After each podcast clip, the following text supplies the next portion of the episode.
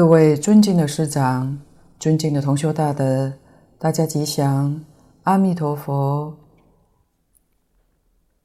请大家翻开讲义第十六页，今天讲以五名教相，这是五重旋律的最后一个。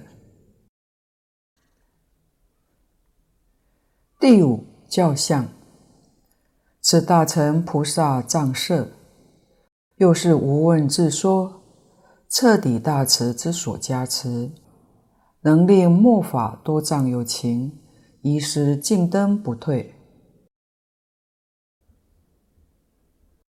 这一段教相是说教学的仪式方法，是从教学对象上来说的。这个地方，蕅益大师就明白告诉我们。有些人对于经教没有深入研究，以为念佛求生净土是小乘，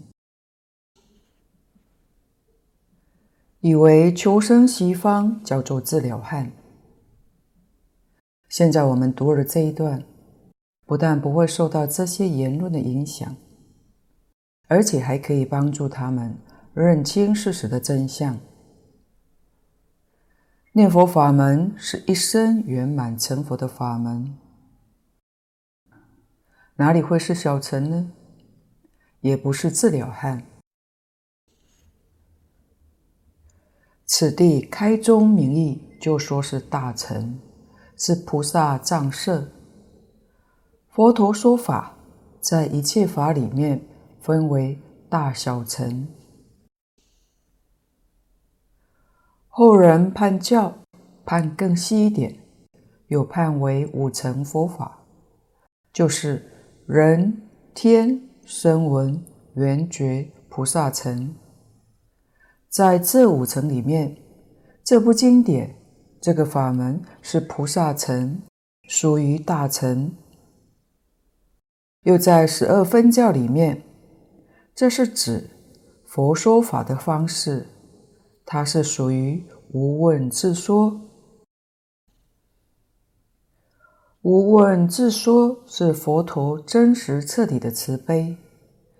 这里讲的彻底大慈之所加持，能令末法多障有情。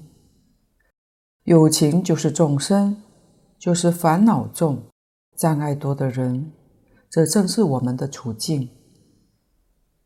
换句话说，我们正是他所说的对象，依照这部经典修持，就能圆证三不退。如果大家明白这几句话，就像密宗说的“无上灌顶”，但是这个灌顶不是洒几滴水在你的头上就能开悟正果，不是的。大德说，所谓的灌。就是慈悲的加持，顶是最好的法门，一失径灯不退。这部经典是顶法，可让你圆证三不退，一生成佛的法门。因此，没有比这个法门更高了。这是无上的灌顶。因此。我们把《阿弥陀经》好好念诵一遍，就是十方一切诸佛如来都跟我们灌顶一次，所以不需要特别去外找，自己在家里面以清净心好好念诵《阿弥陀经》，自然就可以得到无量诸佛的灌顶加持了。底下。故当来经法未尽，特留此经住世百年，广度含识，阿伽陀药，万病总持，绝代圆融，不可思议。从这里，我们就能够体会到这部经典在整个佛法里面的地位以及它的重要性。一般算命看相的说。人的命运五年一转，一生当中有最好的五年，也有最差的五年。人有妄想，有妄想就有数，就落在数量里头，就是命运。所以命运是自己造的，不是别人主宰的。国家有国运，整个世界有世运。佛陀示现在这个世间，从迹象上来说，也不能脱离数量，所以佛也有法运。有正法一千年，相法一千年，末法一万年，总共一万二千年。根据中国历史上记载，释迦牟尼佛是周穆王五十三年圆寂的。按照这个算到今日是三千零四十五年，与西方人的说法不太一样。他们的计算是二千五百多年。总之，正法一千年，相法一千年都过去了，佛法会逐渐衰微，将来经典也会逐渐在这个世间消失了。也许有人会问：现在电子科技这么发达，印刷也很容易，经典怎么会消失呢？虽然经典可以藏在世界各个角落，确实也不易失传，除非地球毁灭了。但是佛讲法灭尽，该怎么解释呢？我们要知道，经典虽然存在，如果没有人相信，不就等于消失了？不但没有人认为经典所说的是事实真相，而且还以现代人自己的思想意见去批评它，那这些经典就完了，就灭了。法灭尽经，这是一部小经，在大藏经里面属于经集部，经文不长。佛在法灭尽经上说。将来第一部消灭的是《楞严经》。有些人对于《楞严经》大乘起心论抱持怀疑的态度，说不是佛说的，批评的人不少。如果认为《楞严经》是伪造的，那《楞严经》就消失了。净空老法师说。佛经将来的消失会是这样的消灭，所有一切经典，没有人相信，也没有人认真去研究修学，一切经典都消失，到最后就只剩下《阿弥陀经》这部经典，在这个世上多停留一百年，度了很多人，然后《阿弥陀经》也灭了。只剩下六字洪名“南无阿弥陀佛”，又度了很多人。经过一百年之后，“南无”这两个字也没有了，只剩“阿弥陀佛”四个字。阿弥陀佛四字还注释一百年，再下去佛法就没有了。所以这部经典非常之重要。换句话说。还有一些有善根、有福德的人，若听到念佛往生，他能相信、能接受。为何他能接受呢？有两个原因：一个是自己的善根福德，另一个是看到依这个方法修行的人真的往生了，这是令人生起信心很重要的因素。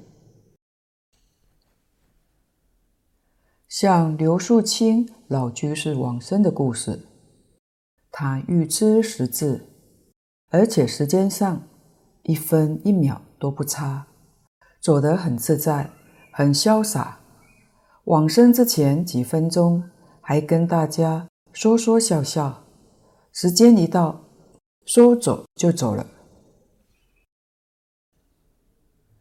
净空老法师赞叹他老人家是极乐世界菩萨到这个世间为我们表演示范的示现的。他一生中受尽了折磨苦难，为我们表演这些折磨苦难是假的，不是真的。他做示范给我们看的。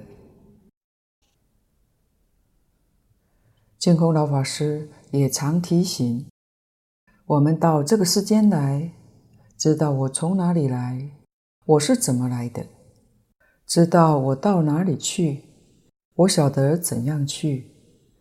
清清楚楚、明明白白，这叫觉悟，不迷惑。这是世间第一等人，这是世间真正有福报的人。所以学佛，佛是什么呢？佛是印度话，意思就是明白人。凡夫是糊涂人，那我们学佛。简单说，就是要从糊涂人变成一个明白人的意思。在一切法里面，唯有佛法真实；一切佛法里面，唯有净土宗效果最为显著。确实，人人都能够学，人人都可以得到。这部经典，这个法门，一直要延续到佛法灭尽了。他还住世一百年，一直到最后，可见这部经典在佛法里面的分量及重要性，我们应该要好好珍惜把握。这部经典没有了，还有一句“南无阿弥陀佛”六个字还在，能念这六个字，或者念“阿弥陀佛”四个字，也都能够往生。更显示出名号功德不可思议。这是佛在《法灭尽经》上说的。另外，《无量寿经》汇集本第四十五品也有说到。一般我们只知道佛陀讲的法运，正法一千年，像法一千年，末法一万年。这是从时间上来说的。佛在《人王般若经书》上讲，他的法运有另一种的讲法，是就修行上来讲的。他说，有讲经的人，有听经的人，有听了真修行的人，修行真的有正果的人，正须陀洹是正果。念佛往生是正果，就叫正法住世。有讲经的，有听经的，有真修行的，但没有正果的，这叫相法。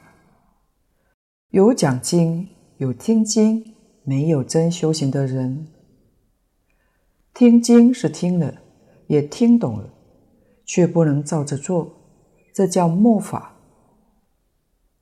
连讲经的人也没有了，那就是灭法了。所以净空老法师说，末法当中有正法，末法当中的正法只有净土宗。若以现代人业障深重，修行其他的法门，恐怕是证不了果，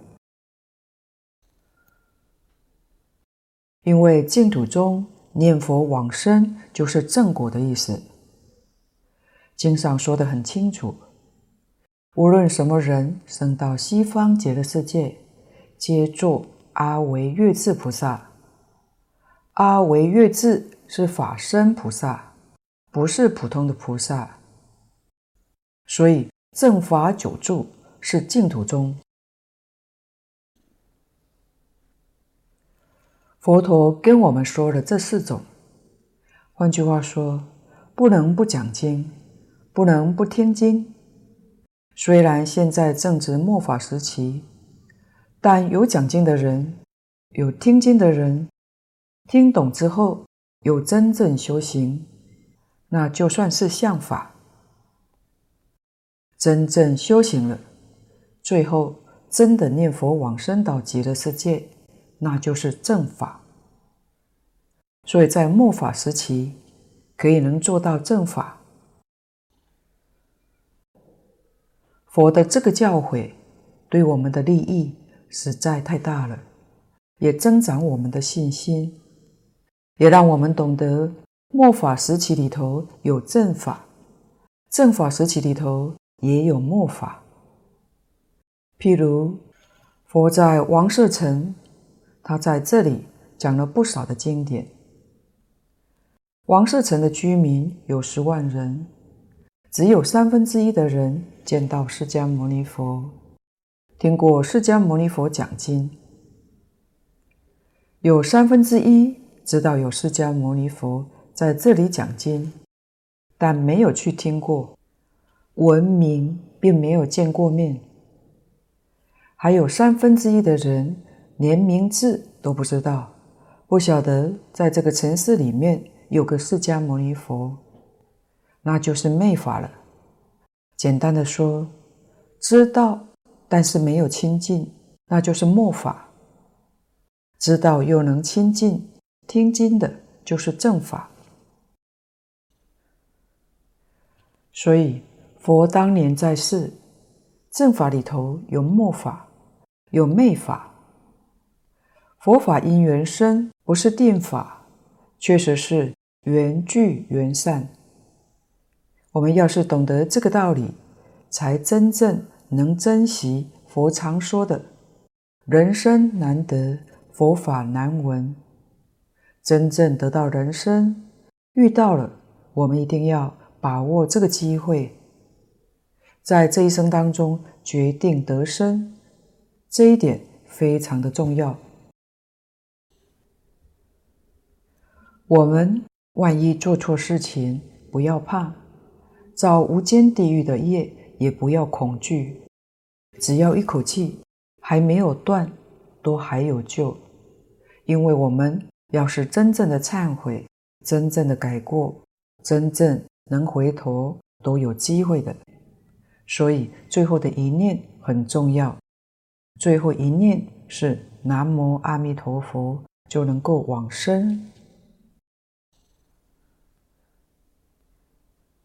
底下，阿伽陀药，万病总持，这是比喻。阿伽陀是梵语，意思是说，这种药能普遍治一切的病，药到病除，不管生什么病，用这个药，通通都能够治。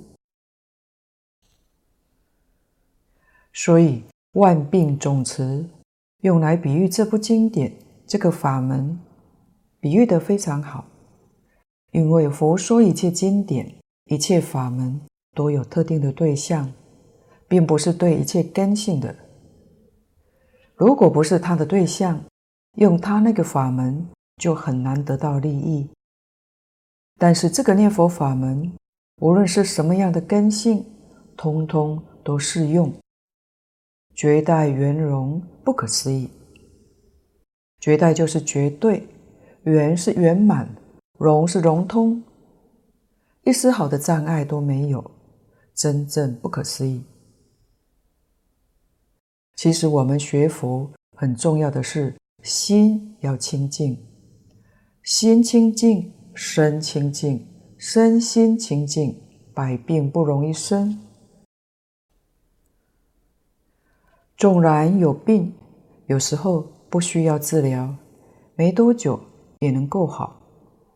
为什么呢？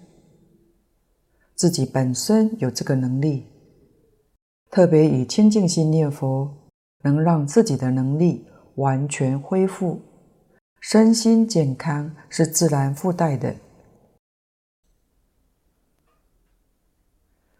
如果大家看过《零极限》这一本书，就会知道修兰博士。用四句话：“对不起，请原谅，谢谢你，我爱你。”来清理自己。这个清理的过程是一种夏威夷的传统疗法。叫做赫窝波诺波诺。修兰博士用这个方法疗愈了数千人，甚至于不用见面也能治疗成功。他能治疗成功，是完全用心理，他把好的、坏的记忆都先清除。这就是佛家说的清净心。他必须要把贪嗔痴自己内心心理上的毒，通通先把它排出去。这个方法也被运用在许多的人际关系、工作、健康等上面。成功的真实故事被收录在本书中。有兴趣的同修可以自己研读，也能帮助我们对于佛法上有更上一层的体悟。底下，华严奥藏，法华密髓，一切诸佛之心要，菩萨万恨之实难，皆不出于此矣。欲广探述，穷劫莫尽，智者自当知之。在佛教一切经典里面，古今大德几乎公认《华严经》。《法华经》是佛法的代表，尤其《华严经》自古以来可以说是各宗大德都称它为根本法轮，称一切经典叫做华严眷属。它是一切经之经母，就好比一棵树，《华严经》是这棵树的根，这棵树的本。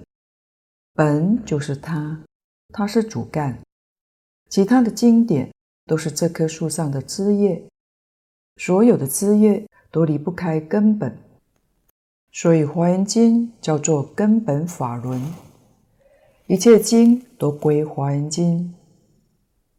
这里就是说，这部《阿弥陀经》是华严奥藏，奥是最奥妙的，也就是《华严经》的精华。这一句不难懂，因为我们常听到“知道十大愿王，导归极乐”。法华密髓，《法华经》是经由天台宗把它发扬光大的。天台大师也是从《法华经》开悟的。天台宗不仅在中国普遍的弘扬，在日本。也是将它发扬光大。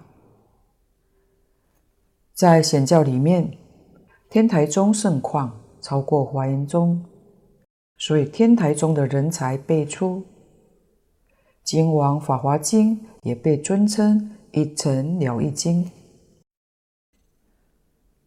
这部经典是在一切大乘经之上，《法华经》与本经来做个比较。本经是《法华经》的密髓，髓是精髓，密是深密。也有大德说，本经是这二部经典的和合。《法华经》是讲心力不可思议，讲自性功德力，是偏重在心性的探讨。当我们后面进入主题的时候，会察觉到。我们在念佛的时候，一个是能念的心，何其自性本自清净，何其自信本自具足。而我们所念的名号，功德不可思议。这句佛号总持极乐世界所有依正庄严的功德，这就是《华严经》的境界。此外，昙虚老法师对《法华经》也有特别的见地。他认为念佛是最上乘法。他常说，《法华经》是广说的《阿弥陀经》，《阿弥陀经》是略说的《法华经》。念佛法门与《法华经》同为最上乘法。他是基于两个主要看法。第一个，两者都是佛无问自说的，以佛的限量心观限量境，诠释即理，不谈法相。这两部经都是诠释即理的话，并没有像其他经典说了很多法相名词，让人物理修行等。例如，《阿弥陀经》云：“若有善男子、善女人，闻说阿弥陀佛，执持名号，若一日、若二日、若三日，到若七日，一心不乱，其人临命终时，阿弥陀佛与诸圣众现在其前，使人终时心不颠倒，即得往生阿弥陀佛极乐国土。”《法华经》第二十三品药王本事品云：“文是经典，如说修行，于此命中即往安乐世界。阿弥陀佛，大菩萨众围绕住处，生莲花中，宝座之上。”这些意义都相同。其他在《阿弥陀经》里面所说的国土庄严。说佛的寿命、佛的光明，以及六方佛、诸佛护念等，虽然和《法华经》的文相、措辞有广略不同，但其境界和意义都是一致的。第二个，他老人家从空色不二的立场，证明《法华经》跟《阿弥陀经》的一致。般若谈色即是空。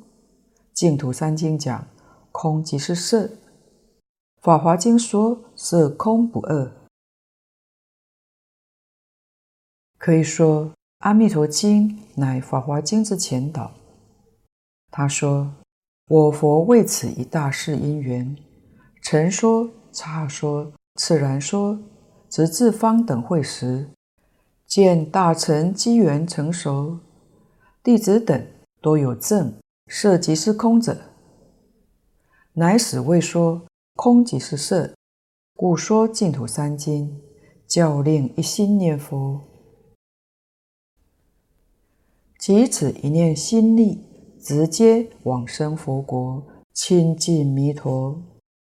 当时能信受荷担者甚少，不过为最后之法华经做前导，证实色空不二。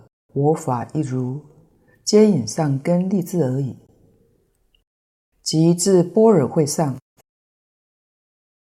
为三乘人破具生我法二执，直到法华会上，方开权显实，开机显本，大演诸法实相，却指方方皆是净土，人人皆可成佛。由此可知，《法华》即广说之净土，《阿弥陀经》即略说之法华。谭虚老法师又举出一位如莲法师往生的事例来证明此点。他说，如莲法师出家之后，除前修净土法门之外，并日诵《法华经》一遍，几十年如一日，临终欲知实字。在念佛声中含笑往生。谭虚老法师认为，这是平常念诵《法华经》的好处，因为念佛一法为最上乘法，《法华经》为如来最后集坛，也为最上乘法。底下一切诸佛之心要，一切诸佛共同一个愿望。希望一切众生圆成佛道，用什么方法才能帮助一切众生达到圆满成佛呢？唯独这个方法，念佛能令一切众生在一生当中平等成佛，这是很难得的。其他的法门可以帮助众生成佛，不是在一生，要生生世世不退才可以。所以不是一生能做得到的，但是念佛法门是一生成佛。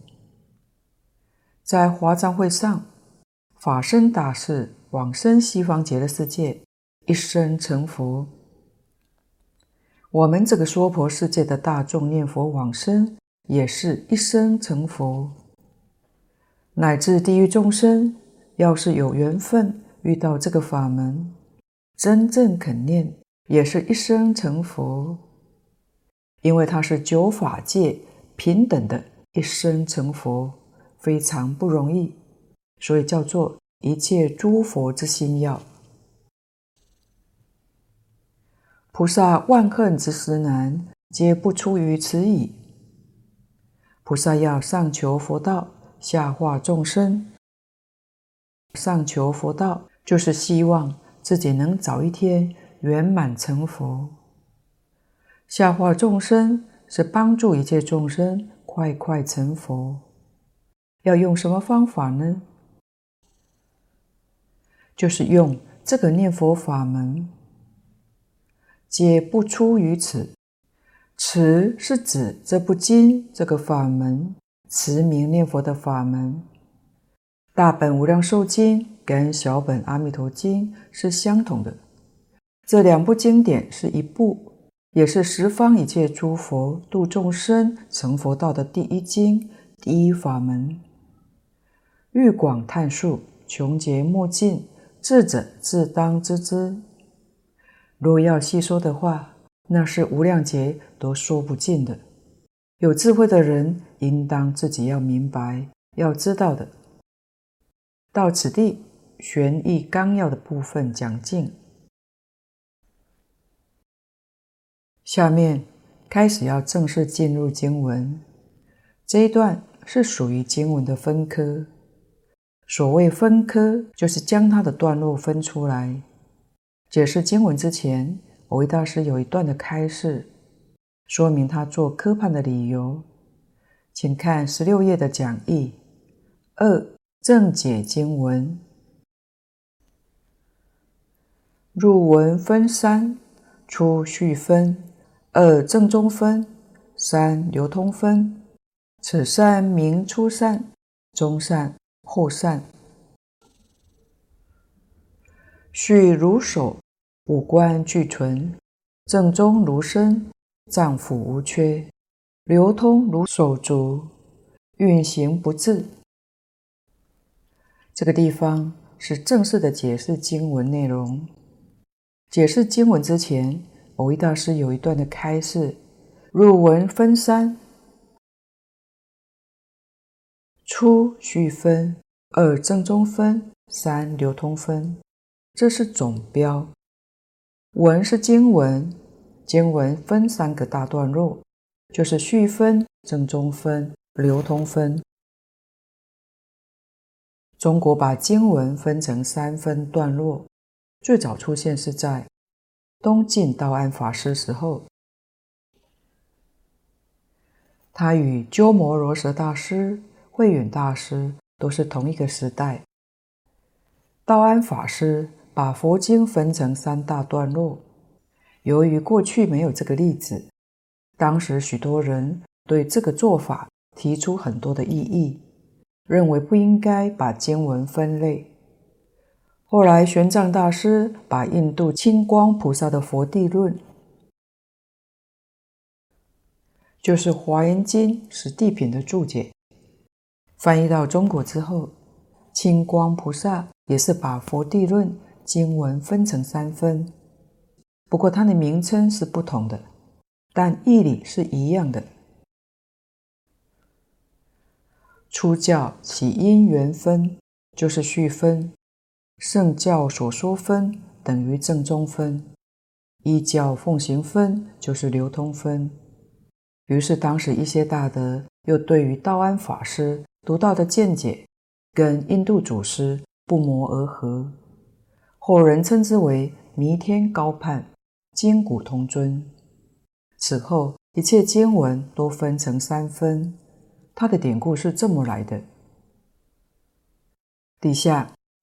此三名初善、中善、后善，序如首，五官俱全；正中如身，脏腑无缺；流通如手足，运行不滞。这是蕅益大师用了一个比喻，说明这三分皆善。三分皆善是智者大师判《法华经》底下一段就会说到了。因为蕅益大师对《阿弥陀经》的三分看法跟古来大德不太相同，所以他特地举出《法华经》的例子，引用说明，他也是有根据的。下面的比喻就比较容易懂。序分好比一个人的头，五官端正，具足不缺。我们一看到他的面目，就认识他是什么样的人。正中分当然也重要，就像身体的五脏六腑，具足不缺。流通分就像是手足，一个人没有手跟脚，什么事也不能做，必须要有手脚，才能够成为万德万能。底下，故智者是法华，初一品皆为序。后十一品半皆为流通，有一时基本二门，各分三段，则法师等五品皆为基门流通。天台智者大师著有《法华经》文句，文句是《法华经》的注解。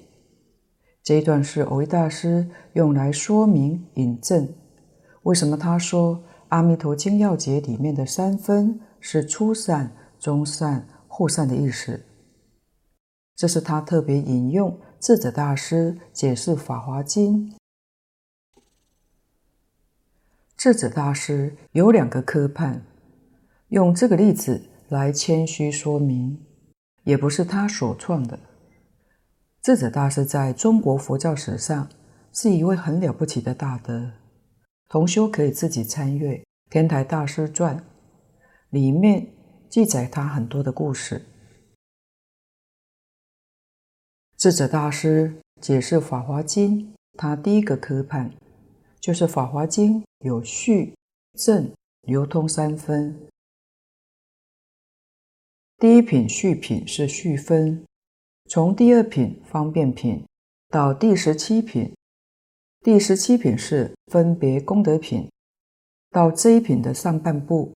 这是属于正中分，从第十七品下半部一直到最后第二十八品普贤菩萨劝发品终了，这是属于流通分。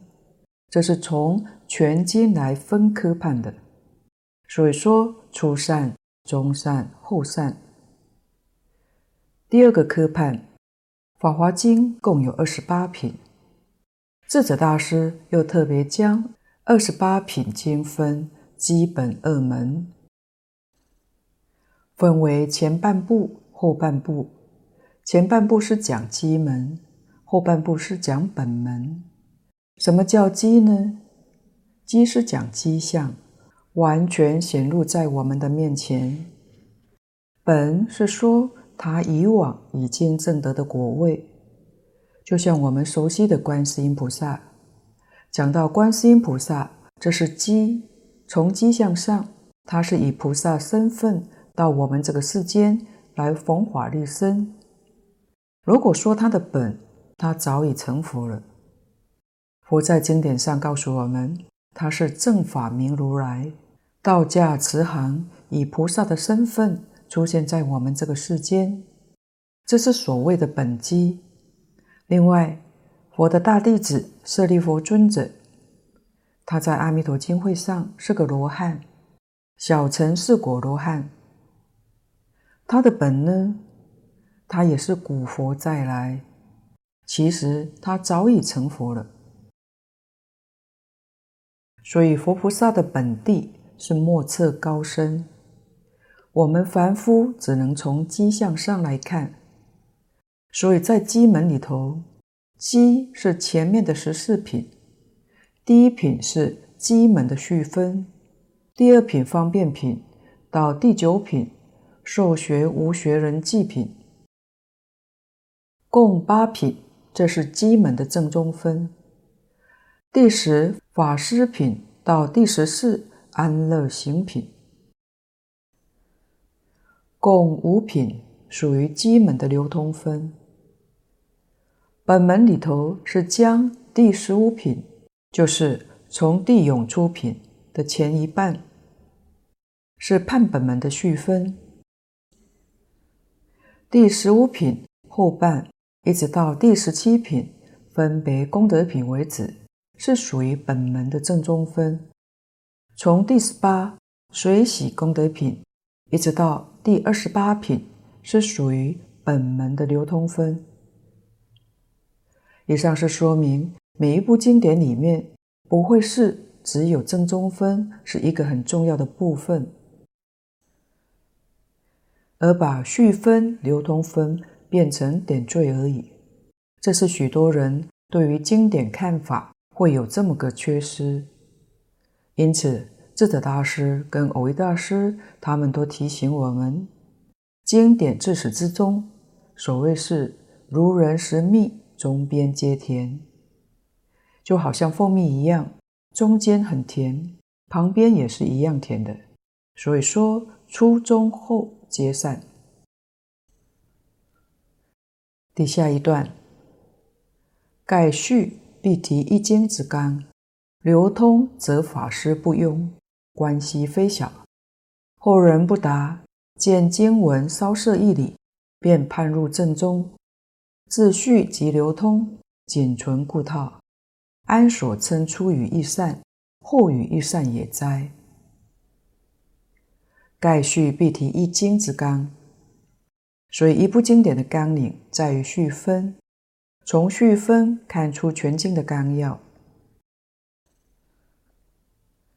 流通则法师不庸，庸是障碍，流通是使他。能够流布十方三世而没有障碍，关系非小，就是非常重要。